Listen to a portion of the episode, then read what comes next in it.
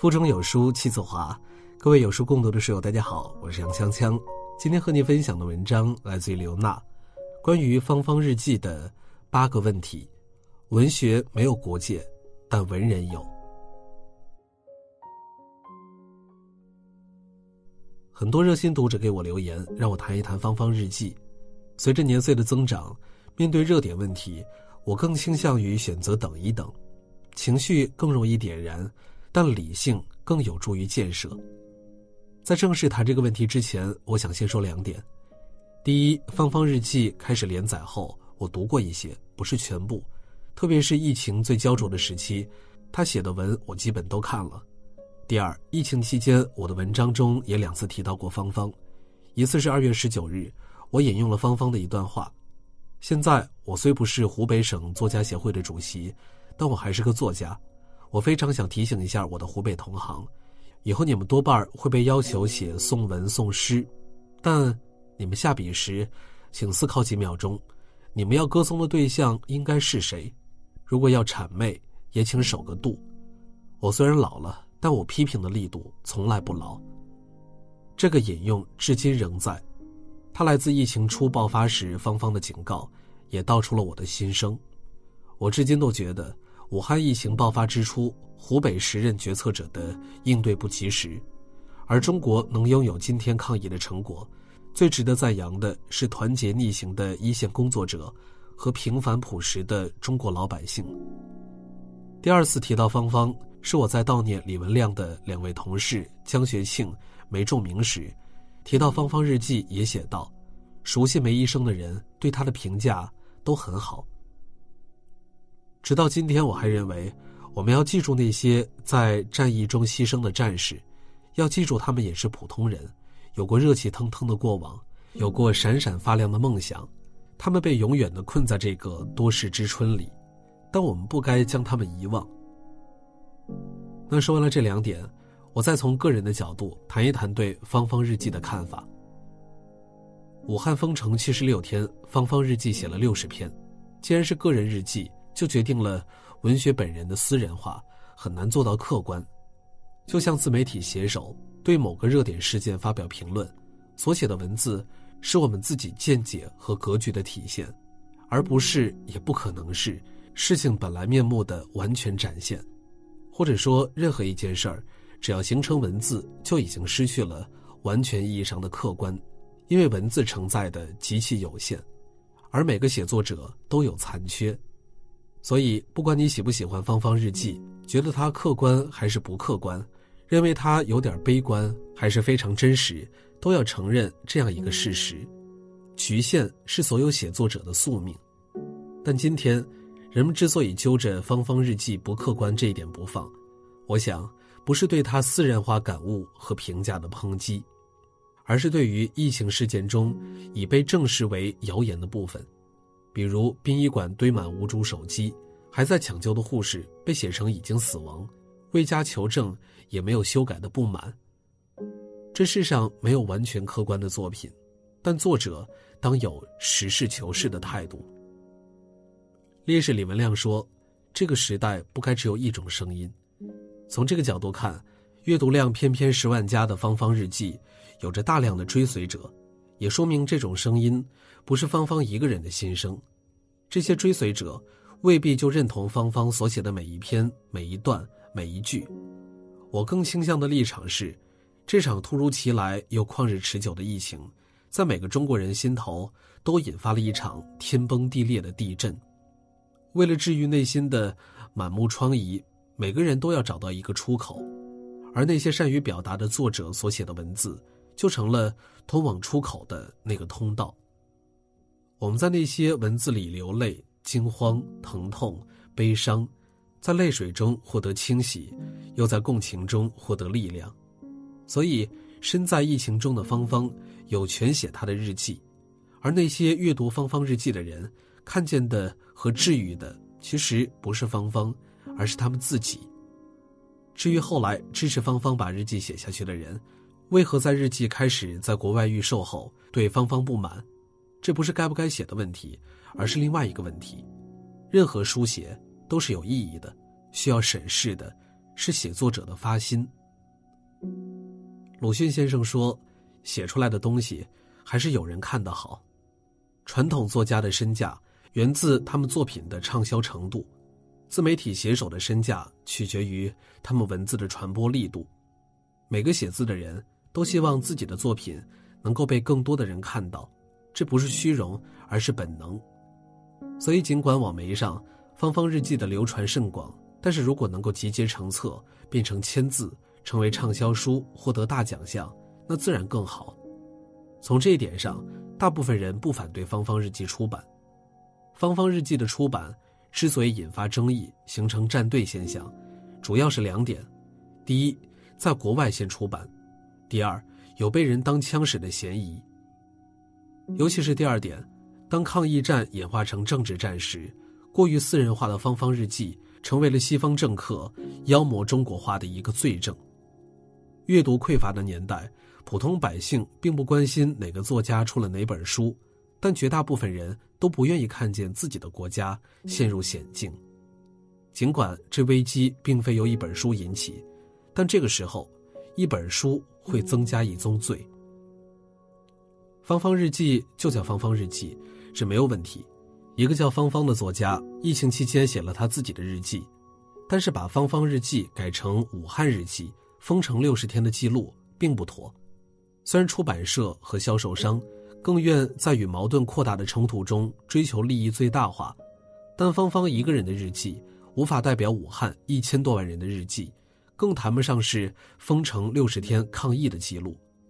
至于将这本日记形容为来自疫情中心源头的报道，封面设计为别有用心的红底黄字黑口罩，以此去诋毁中国抗疫封城。是将人们禁锢在监牢里，中国体制腐败、专制、无人权，就显得有点下作了。西方体制那么自由、美好、高大上，面对病毒不照样是束手无策吗？尽管后来芳芳本人解释澄清，说她不懂英文，翻译没有注意，很多细节随后都会修改，但这样的第一印象还是伤害了很多国人。时至今日，科学家也无法证明。武汉是病毒的发源地，长于武汉且成名于武汉的芳芳，不该把自己的日记取名为“一座城的日记”。芳芳日记目前只是预售，正式出版还要等几个月。不管是哪个国家出版，出版社之所以这么急打出这张牌，不仅仅是出于资本的考虑，更像是对中国的发难，以中国人自己的文字攻击中国人自己的抗议，让中国为世界疫情的大爆发买单。翻译成英文的这本日记，会以语种优势煽动更多的西方人，通过一本书定义当下的中国，进而去支持那些提出庚子赔款的西方政客。从芳芳个人角度考虑，六十五岁的他自一九七八年开始发表文章，至今已经写作四十二年，获得的最高奖是零九年的百花奖和二零一零年的鲁迅文学奖。如果在这场堪比第三次世界大战的疫情里，他的这本日记能给他带来海量销量和至高声誉，他自然要去搏一搏。这种愿望是可以理解的。但是，如果这种愿望的达成是以迎合西方的仇华心理、矮化中国人的牺牲付出为前提，很多人是无法接受的。这种情感，也或许不是芳芳抨击的极左狭隘，而是大部分国人的朴素情怀。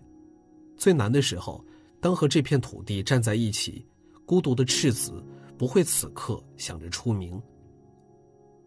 我觉得这场疫情不仅在大部分中国人内心掀起了战争，也在复杂多变中修正了我们的认知。三月中旬开始，疫情主战场从中国转移到欧美，整个局势都复杂起来了。我们明显可以感觉到，伴随多国对疫情防治的不利。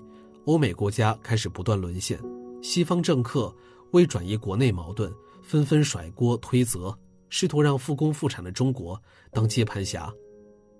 承受了疫情之灾的中国，又开始承受舆论之伤，处境越来越艰难。芳芳后来在接受采访时也说，她在三月中下旬才和外国的出版商接洽，商量并决定出版日记的。我们不妄自揣测这是巧合还是另有他因。从一个普通中国人的立场，本能的觉得此刻出书并不妥当。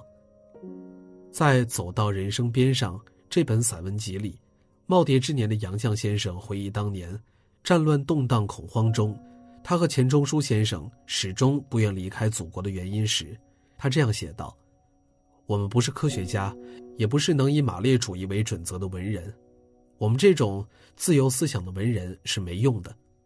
我们考虑再三，还是舍不得离开父母之邦，料想安安分分坐坐冷板凳，粗茶淡饭过日子，终归是可以的。这是我们自己的选择，不是不得已。”一个父母之邦，看的人双眼一热。没有人要求文人必须高尚，但大是大非的选择可见修为。文学没有国界，但文人有。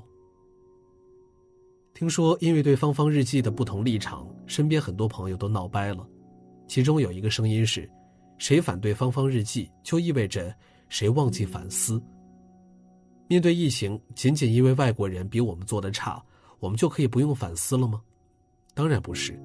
一个有独立思考的人和一个强大起来的民族，在灾难事件上，从来不该向低处看齐，而应该向高处着眼。这种反思、追责和弥补，不该因一个文人的日记而忘记，而要为一个国家的未来而践行。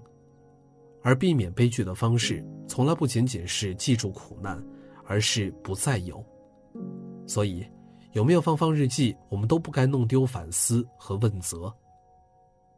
不管我们反对也好，支持也好，生气也好，无所谓也好，以芳芳日记的原型《武汉日记》或者是别的书名，还会在国外发售，这是即将发生的事实。而这场旷日持久的疫情会给中国带来怎样的灾难和机遇，我们不敢妄下断言。但我们生活在这片土地的中国人，依然选择相信。新冠肺炎最先在中国爆发，但不一定起源于中国，也不是中国的原罪。中国的动作并非完美，但为防治疫情蔓延做出了重大的牺牲和努力。现在是抱团取暖的时候，是万众一心的时候，是脚踏这片土地的每个人，在大是大非的问题上做好自己的时候。我们不知道明天和意外哪个会提前到来，我们却可以在今天。做好自己的工作，照顾好家人的生活，善待周围的朋友，活出自我的热望，不辜负中国人的称谓。疫情之下，摒弃狂躁戾气，保持内心定力，踏上眼前路，升起一团火，当个建设者，朴朴素素做好自己，是当下的中国人要认真写好的集体日记。为了让书友们从容优雅的生活，今天有书君有一份超级福利免费赠送，二百本经典必读好书，五分钟视频解读，不做任务，不发朋友圈，直接领取学习，快快拉至文末，扫描文末二维码，限时免费，每天读一本，每天都有新收获。好了，今天的文章就为大家分享完了。在这个碎片化的时代，你有多久没有读完一本书了呢？长按扫描文末二维码，在有书公众号菜单免费领取五十二本好书，每天有主播读给你听。我是杨锵锵，我在京津走廊廊坊为你送去问候。喜欢这篇文章，走之前记得在文章末尾给我们的文章点一个再看。我们明天的同一时间，不见不散。